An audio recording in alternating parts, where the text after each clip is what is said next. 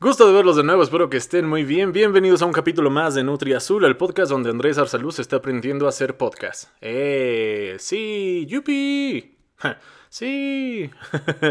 Hoy es 2 de octubre, no se olvida, viernes y ya estoy grabando algo tarde, son las 8.29 y ahí se podrán dar cuenta cuánto me tardo en hacer un maldito podcast si es que no me interrumpen. Pero bueno, yo estoy de buenas. Dato curioso, hoy me rasuré después de mucho tiempo porque yo les dije a mis pecadores, oigan, tiren paro.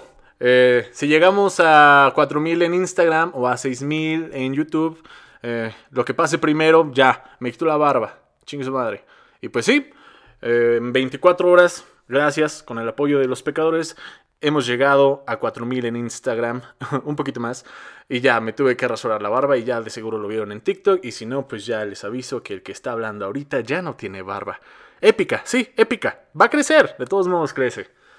Y ya me entró el frío, ¿eh? Hoy fui a jugar, por eso estoy grabando tarde. Hoy fui a jugar front tenis, un deporte, mi deporte favorito, el, el, deporte en el que más me desenvuelvo, el que más me gusta, el que más he practicado desde que tengo memoria, básicamente creo que desde los, ¿qué será? Desde los 7, 8 años, más o menos. Ya por ahí ando agarrando una raqueta y jugando al front tenis. Y con los de siempre, ¿eh? Con los de siempre. Dato curioso. y sí, desestresa bien cabrón porque estar encerrado, ¿cómo llevamos el encierro? Ya desde marzo acá octubre, no mames, pinche puentesazo.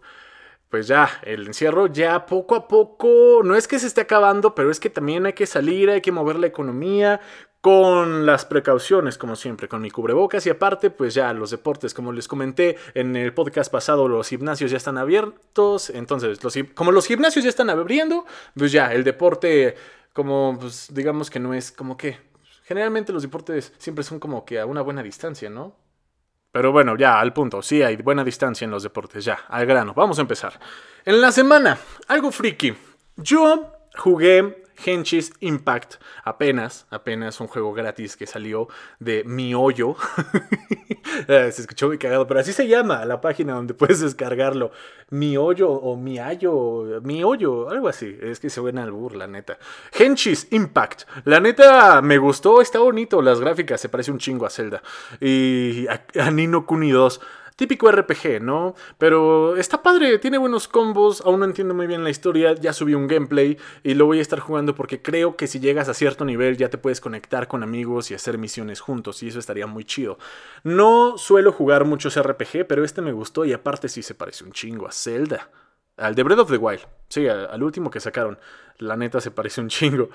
Eh, está interesante, está cagado, está bonito, lo hicieron bien, pero sí, es un típico RPG. Si, jugaste en Inokuni 2 o Breath of the Wild, más o menos es, es, parecido, muy parecido. Está gratis, no sé las especificaciones que pide para que jale chido. A mí me corrió, eh, me a mí me corrió bien y... Y pues sí, interesante, interesante. En otras noticias, qué chingados con que pinche Minecraft está ya en Smash Bros. Yo pensé que era broma, dije, no, estos güeyes me están troleando. Y no, güey. ¿Cómo? El cabrón de Minecraft, la neta, perdónenme, yo nunca, nunca he jugado Minecraft. Respeto a los que lo hacen, no me meto con la comunidad de Minecraft, pero yo nunca he jugado Minecraft, se los juro, nunca, never, no me interesa, no me gusta, me está cabrón los pixeles, no puedo. Para eso juego Rust, un juego parecido a Minecraft, pero como que más para adultos.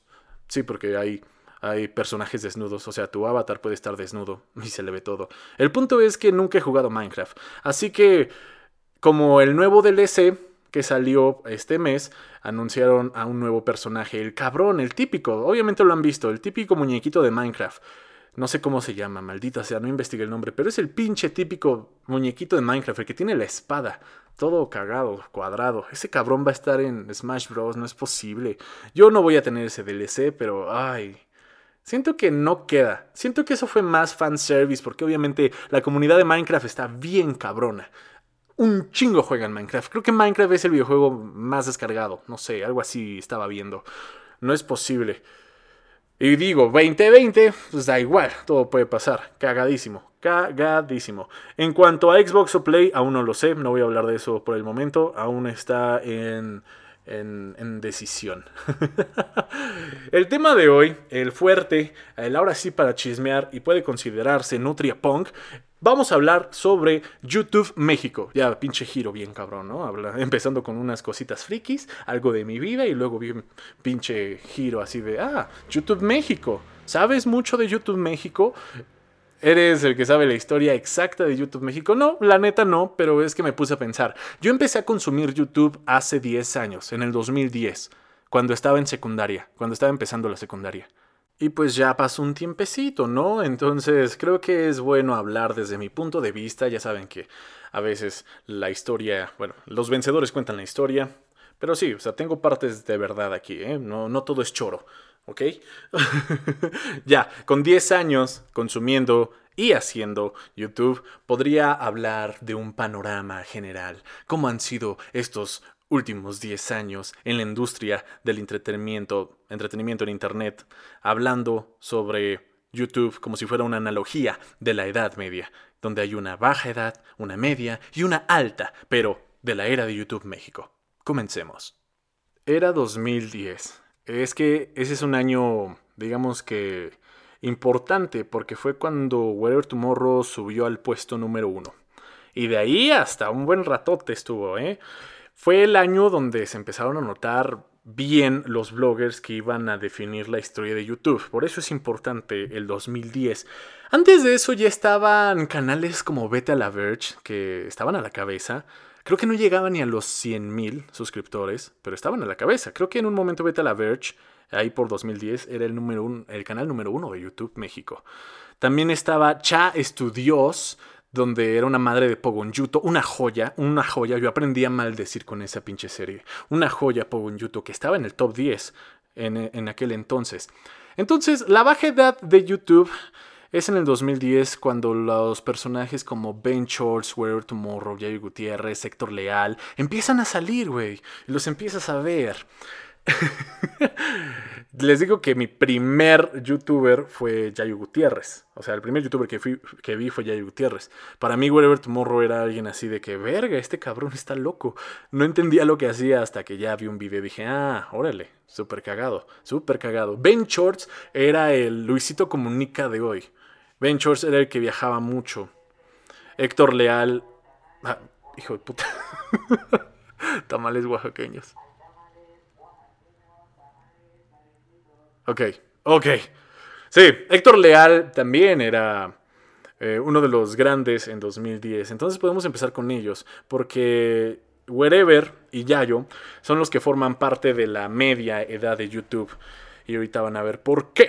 Pero primero, vamos a hablar un poco de la baja edad de YouTube México. Y yo la denomino así porque es mi podcast y yo estoy hablando, ¿ok? Va. Puedo decir que si hablamos de la baja edad de YouTube México, es antes de 2010, de 2010 y antes de 2010, cuando los bloggers salían, cuando los primeros que hacían sus videos frente a la cámara hablaban y te entretenían. Porque si recuerdan, YouTube era buscar videos de música, trailers de películas y caídas chistosas. No me van a dejar mentir. Sí, la caída de Edgar es fundamental. Con eso empieza la baja edad media, la baja edad de YouTube México. Eh, fue algo épico la caída de Edgar. Porque fue de los primeros, si no el primero, si no el primer video viral de personas haciendo pendejadas. Creo que sí, de, de los primeros videos de gente haciendo pendejadas es la caída de Edgar, que yo me acuerde. Y digamos que la baja edad de YouTube México es cuando los bloggers empezaban a hacer esto por diversión. Ahí sí se la comprabas que era por diversión. Ahorita ya sabemos que hay lana de por medio. Ojo que no es la principal razón por la que al menos yo estoy haciendo YouTube, pero obviamente llama la atención poder vivir de esto. Eh, estaría cool también. Pero sí, admitámoslo, muchas personas después de la baja edad media, o sea, después de 2012, se dan cuenta que pueden vivir de esto y ya se hace un desmadre. Y ya no sabes quién vino aquí por diversión o quién solo es un mercenario maldito. no, no, no, no, no, no, no seamos tan radicales. Simplemente digamos que ellos empezaron por diversión y nunca se imaginaron lo que iban a crear. La puta industria. Fue en 2010 cuando empiezan a salir estas personalidades. Whatever Tomorrow ya estaba en la cabeza en 2010, ya había sacado a Beta la Verge. Ben Shorts les digo que ya iba recio. Para esto ya el top 10 ya superaba los 100.000 suscriptores. Whatever Tomorrow ya estaba por llegar al millón. De hecho, él es el primer blog, el, blogger, el primer youtuber de México que llega al melón. El señor Wherever Tomorrow es el primer, es el primer cabrón que agarra un melón en 2011. Esa, ahí acaba la baja edad de YouTube, cuando Wherever llega al melón. ¿Les está gustando la historia, chicos? A ver. La, la, edad. Ay, qué pendejo. Yo hasta yo me hago bolas. Perdónenme por hacer esa analogía, pero en mi mente se veía bien. Ok. La media edad de YouTube México empieza en 2012, cuando ya... ¿Qué les iba a decir? Ah, sí. Con estas dos personalidades, Whatever Tomorrow y Yayo Gutiérrez. Ellos definen el YouTube que conocemos actualmente. Porque Whatever Tomorrow pues tenía su crew y con ellos pues a muchas este, a muchos otros youtubers como, como Luisito Rey, el Fede Lobo, Cristian y el Whatever Tomorrow crew tenía un canal y también le iba bastante bien ahí por 2012. Por el momento todavía nadie llega al millón más que Whatever Tomorrow y Beta la Birch. Pero empieza a ver las, las creaciones del señor Yayo Gutiérrez, por decirlo así. Gracias a Yayo podemos encontrar a varios bloggers que después van a crecer muchísimo. Un gran ejemplo sería Kaeli. No digo que Yayo Gutiérrez haya creado a Kaeli, pero fue uno de los que la recomendó. Y en 2012 Kaeli empezaba la alza, era de las primeras mujeres, porque para esto todos estos cabrones, en la baja edad de YouTube, en la baja edad, eran puros hombres, la neta. Entonces fue hasta 2012 ya la media edad de YouTube México cuando ya vemos a dos personajes femeninos que es Kaeli y Yuya. Ya se están notando, ya están entrando al top 10 con esto no quiero decir que no había mujeres que, hicieran YouTube antes, simplemente no estaban en el top 10, no eran tan conocidas, pero claro que había mujeres. Cuenta la leyenda que una de las primeras bloggers fue una mujer llamada Luz Depp. Luz Depp 4089 creo. Luz Depp 89, algo así. Cuenta la leyenda. Pero sí, ya entrando al top 10, ya agarrando terreno, Yuya y Kaeli en en 2012. Se podría decir que fue el año de ambas, ya que a finales del mismo las dos llegaron al millón. Era diciembre del 2012 y ya habían llegado al millón. Con esto ya eran cuatro eh, los canales de YouTube México que superaban el millón de suscriptores. Aún seguimos en la media edad de YouTube México. Pasan dos años, 2014, ya son más los bloggers que llegan al millón. De hecho, el top 10 ya supera el millón de suscriptores. Todo aquel en 2014 que pertenece al top 10 supera el millón de suscriptores y vemos las creaciones de ambos canales. Por ejemplo, Whatever Tomorrow no es que haya creado a Yuya, pero por ejemplo yo gracias a él noté a Yuya. Entonces también gracias a él noté al escorpión dorado. Y No Me Revientes, o sea, Yayo Gutiérrez, creó a Alex Stretchy. Ese sí lo creó él. Eh, eh, sí, más que una recomendación, fue el que le dio el espacio en su canal y sí, prácticamente lo creó. Entonces, en 2014 todos superan ya en el top 10 el millón de suscriptores. Hablando del top, no solo, obviamente había muchos ya youtubers. O sea, en 2014 creo que fue el boom fue un boom, ahí fue cuando alguien levantó la roca y ya un chingo empezaron a hacer YouTube. Ahí fue el desmadre, se soltó bien cabrón. Es la media edad, porque empiezan a llegar muchos, muchos, muchos canales.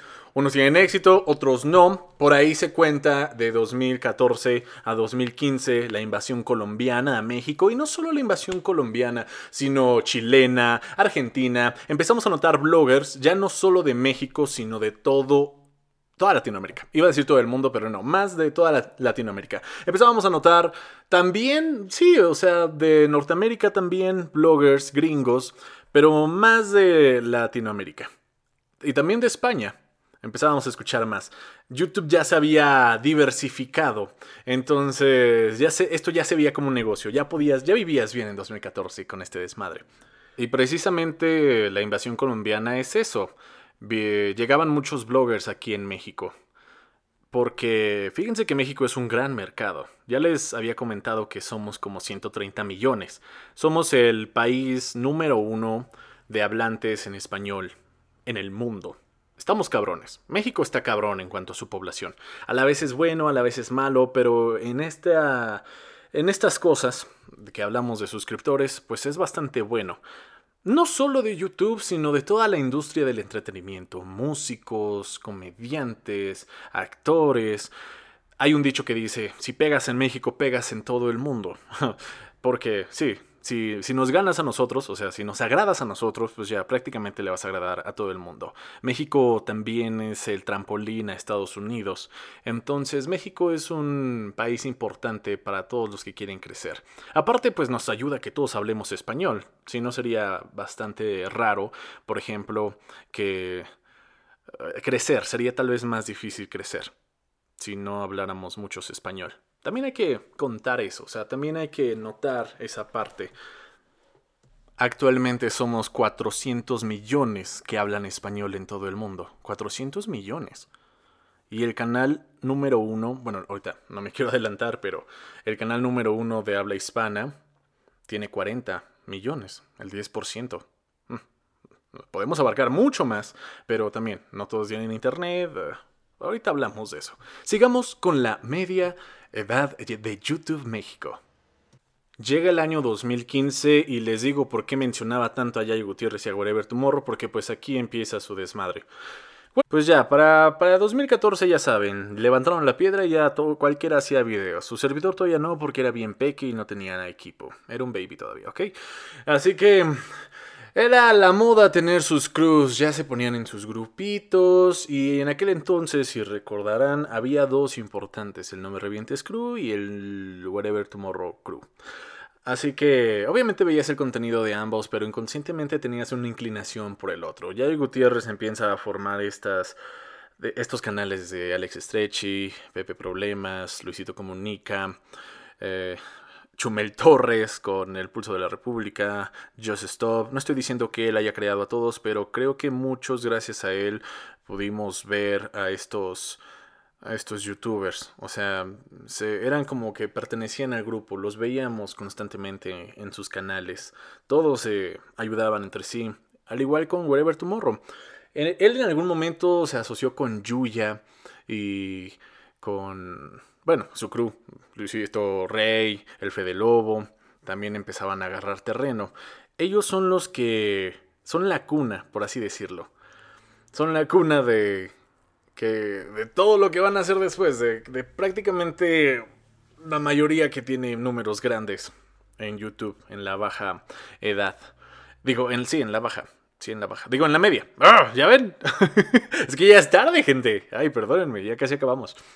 Un año después, 2015, año importante porque es cuando dos canales llegan a los 10 millones de suscriptores. Y ya ven que YouTube le, le mama dar regalitos cuando llegas a cierta cantidad. Bueno, cuando llegas a los 10, pues ya te dan tu botón de diamante. Ah, ya, ahí ya estamos hablando de... Entonces, los dos canales, el primero fue Yuya en llegar a los 10 millones, seguido después, poco después por Wherever Tomorrow, el rey y la reina de YouTube. Empieza la monarquía. Ah, no es cierto. Fíjense, eh, Whatever Tomorrow eh, aguantó en el poder, bueno, es que así suena más chido, ¿no? Aguantó en el poder desde 2010 a 2015.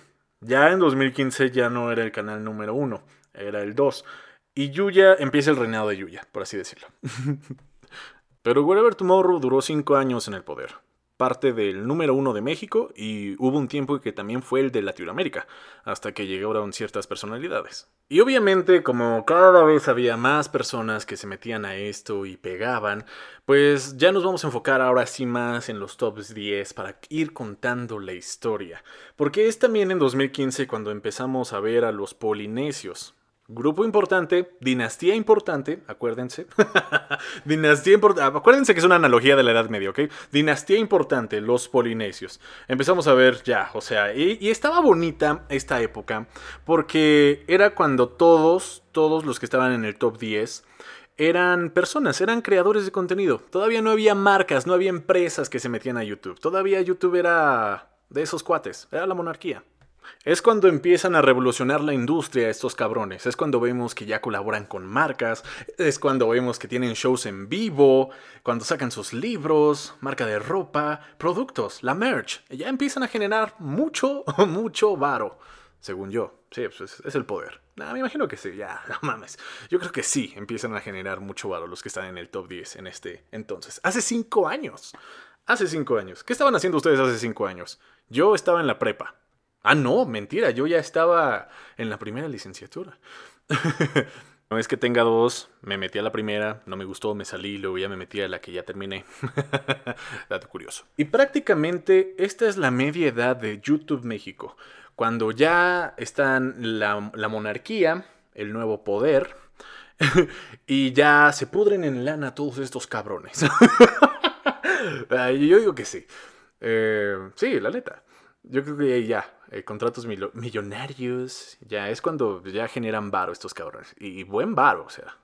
Es cuando ya... Uf, uf, uf. Ya, bueno, ya, estoy mamando mucho. Pero este, prácticamente esto es la media edad de YouTube México. Cuando ya son los reconocidos influencers. Y también aparece el término por, por las mismas fechas. Pasan los años, ya 2015, 2016, 2017, obviamente por esas fechas ya se empieza a destruir ciertas dinastías, ciertos cruz se empiezan a ir a la mierda, pero ya cada uno empieza a hacer su propia, su propia familia prácticamente, su propia casa, empiezan a darle eh, poder a sus propios canales y ya no están, no están juntos, pero empiezan a crecer mucho también separados. Un gran ejemplo en 2017 fue Luisito Comunica, que formaba parte del No Me Revientes Crew, y él empezó a subir como espuma en ese año, fue el año de ese cabrón, del pillo. 2017, año importante. También fue ese año donde la dinastía Polinesios, les dije que se acordaran de ese nombre, dinastía poderosa, dinastía fuerte, de los del top 10, los polinesios ocupaban nada más tres lugares tres lugares en el pinche top 10. Era una dinastía cabrona. Es, es, es.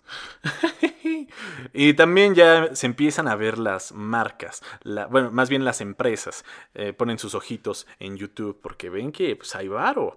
Ya se está acabando la media edad de YouTube México, en la cual en 2017 solo tres canales superaban los 10 millones de suscriptores.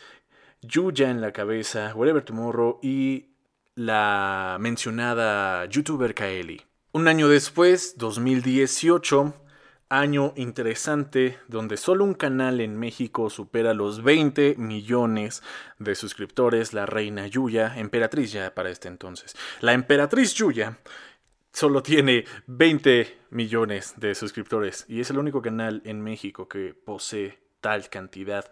Pero los otros no se quedan atrás, fíjense, los polinesios llegan también a los 10 millones. Y Luisito Comunica, un eh, monarca, eh, antes era un, un conde, que después fue un duque, y ahora es un gran rey en 2018, llega a sus 10 millones de suscriptores también, ya superándolos, siendo ya no solo tres canales, sino cinco en el top 10 que superan los 10 millones de suscriptores. Interesante, interesante. También en este año aparecen nuevas casas eh, reales, por así decirlo. Eh, recuerden que es una analogía de la Edad Media, ¿ok? Entonces, aparecen ciertas casas y empiezan a conquistar terreno. Una tal Kimberly Loaiza y un tal Juan de Dios Pantoja entran en el top 10 en 2018, siendo fuertes, guerreros, conquistando tierras antes gobernadas por monarcas antiguos y creando grandes dinastías también. Kimberly Loaiza y Juan de Dios Pantoja son llegan a ser monarcas en 2018, creando una dinastía, la Huki Love. Año importante, 2018, porque es cuando el top 10 de youtubers en México, todos, absolutamente todos, superan los 10 millones de suscriptores. Y ya, ahí es cuando ya el boom da el boom esto otra vez, de nuevo. A finales de 2018 llega el fin de la media edad de YouTube México cuando el imperio Badabun, siendo una empresa que le mete bastante varo a, pues sí, a la marca y empieza a hacer mucho, mucho dinero, es cuando termina el reinado de Yuya, de la emperatriz Yuya. Cae un imperio y nace otro, el de Badabun, a finales de 2018. Y es es eh, interesante cómo ya terminan la edad, la, media edad de YouTube con una marca, toda una empresa a la cabeza de YouTube México. Triste para algunos, eh, interesante para otros. A, mí no me gustó para nada que, una empresa sea el canal número uno. En, en 2018, el Imperio Badabun llega y conquista las tierras y le quita la corona a Yuya. El imperio de Yuya duró aproximadamente cuatro años en el poder, uno menos que Wherever Tomorrow, siendo el número uno en México. Y con esto, con la llegada de un nuevo imperio, que sobre todo es una marca, ya no solo es una persona, sino toda una empresa. Todo un. Sí, todo un. Toda una empresa. Con esto da fin a la media edad de YouTube y da paso a una posible alta edad de YouTube México. Porque también, pues, Badabun no solo toma el control de México, por así decirlo, es una analogía de la Edad Media. No solo toma el control de México, sino también de toda Latinoamérica y más bien de todos los canales de habla hispana. Sí, del contenido de habla hispana. Es el canal número uno en español, Badabun. Teniendo ahorita como 40 millones. Les había dicho que somos como unos 400 millones que hablan español en todo el mundo y Badabun solo tiene el 10% de todos ellos. Está cabrón. Esto da paso a la alta edad de YouTube México. También cuando un año después eh, Luisito comunica toma el puesto y toma el reinado, no emperador, pero sí de rey, de rey Palomo, no, de, pero sí del rey, de siendo el creador de contenido número uno en México, hasta la fecha. Entonces, llegando ya casi a la actualidad, tenemos más de 10 canales, oh, ya perdí la cuenta, o sea, ya son un chingo, que simplemente superan los 10 millones de suscriptores. Está bastante cabrón. y esta fue la historia de YouTube México, narrada por alguien que le mama la Edad Media. ah, ya, perdón, ¿les gustó la historia? Ah, yo tengo una duda. ¿Te faltó decir por qué Yayo Gutiérrez es fundamental en la historia de YouTube? Sí, gracias. Muy interesante tu pregunta. La respuesta es porque Yayo Gutiérrez le dio el espacio a muchos que ahorita están en los grandes puestos. Tal vez Yayo Gutiérrez no creció mucho después, por el momento, pero él le dio la pauta a muchos de los grandes y creo que no hubiéramos conocido por ejemplo, Luisito Comunica si no hubiera sido por Yayo Gutiérrez. Y creo que no hubiéramos conocido tanto a Yuya, o a Luisito Rey, o al Escorpión Dorado, o al Fede Lobo, o a muchos otros que eh, de cierto modo se relacionan porque tuvieron.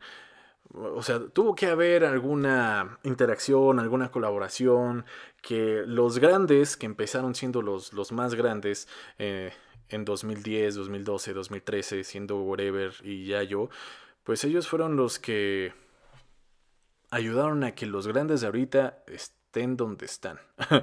¿Sí me entendí? ¿Me expliqué? ¿Contesta tu duda? Mm, sí, ah, más o menos. La verdad yo no sé quién es Yayo Gutiérrez. sí, posiblemente ya no lo ubiquen tanto. Porque sí, es de los, de los viejos, de los viejos, sí. Y bueno, ya, basta de cambio de personalidades. Ah, amigos míos, pecadores, si les gustó esta historia, muy vagamente contada y con una analogía que al final no tuvo mucho sentido, ya, perdón por eso, pero prácticamente esa fue la historia de YouTube. Prácticamente esa fue la historia de YouTube, viejo. y ya, no fue tan friki, pero a la vez sí, hay que saber la historia de YouTube México. Obviamente es un cagadero y el futuro es incierto. Pero YouTube siento que es una empresa fuerte, entonces va a aguantar vara. No sabemos qué va a pasar con TikTok, pero siento que también va a aguantar vara. Ya lo hubieran quitado, no mamen. Sí, posiblemente lleguemos a Navidad con TikTok. Pero lo que sí va a llegar a Navidad, esperemos, tocamos madera, ¿verdad? Porque, pues, COVID es este podcast.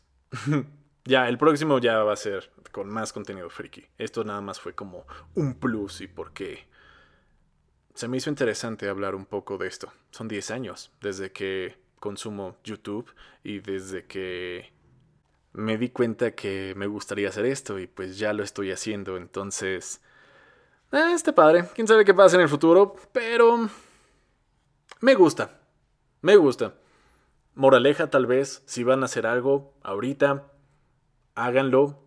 Obviamente, sí, el dinero es importante, claro, para vivir y todo, y estaría cool vivir de lo que te mama. Pero, créanme, yo, yo estoy dos años, casi tres, eh, haciendo YouTube, viendo el desmadre, mejorando cada vez. Yo veo mis videos viejos y digo, qué mierda. Pero tenía que empezar con algo, tenía que empezar. No pensar tanto, no planear, sino empezar a volar un poquito más arriba. Entonces, simplemente lo hice y quiero ir mejorando con el tiempo. Hay que mejorar, porque después obviamente como hubo un boom de tantos que hacían contenido en 2014, de 2013 a 2014 hubo ese boom, pues ahorita, si ustedes checan esos canales, muy pocos son los que siguen haciendo videos. Y hay que actualizarse. Si hablamos de 10 años, hablamos de una audiencia que también ha crecido. Si dejamos de ver a ciertos bloggers o si vemos que ciertos youtubers han muerto, de cierta manera, o sea que ya no tienen tantas vistas, que ya no son lo como antes, es porque no se actualizaron. La verdad hay que estar actualizados para, para trascender en las generaciones, no quedarnos con una generación o si bien nos vamos a casar si nos vamos a casar con una generación, hay que crecer junto con ella, porque si no no nos pueden dejar.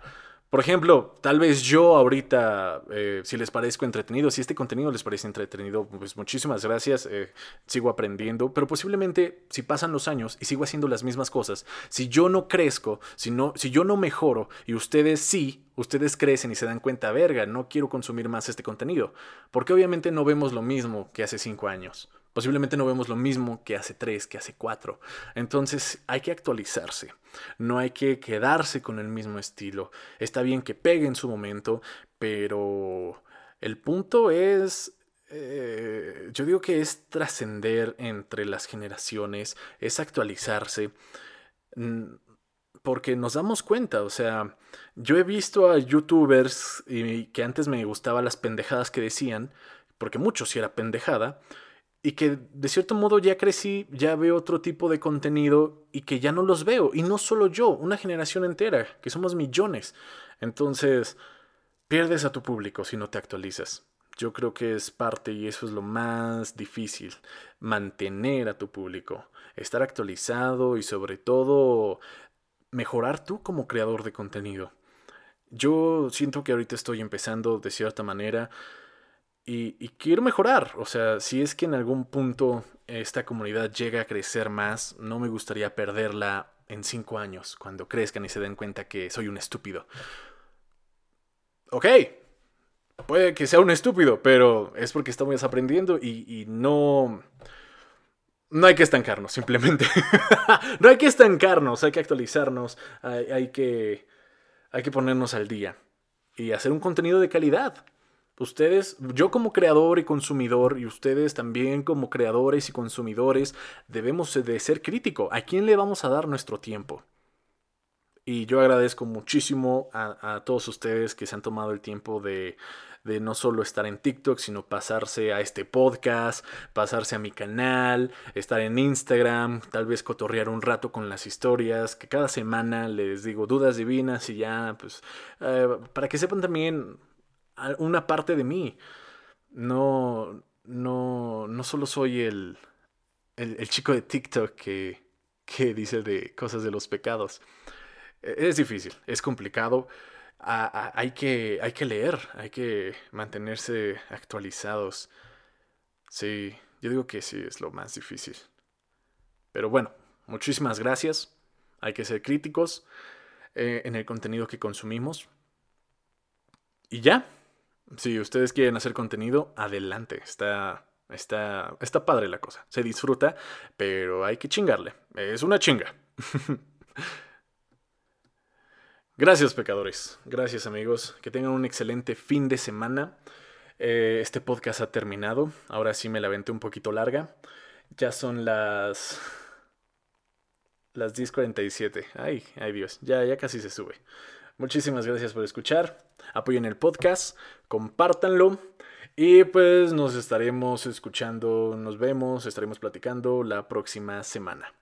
Bye.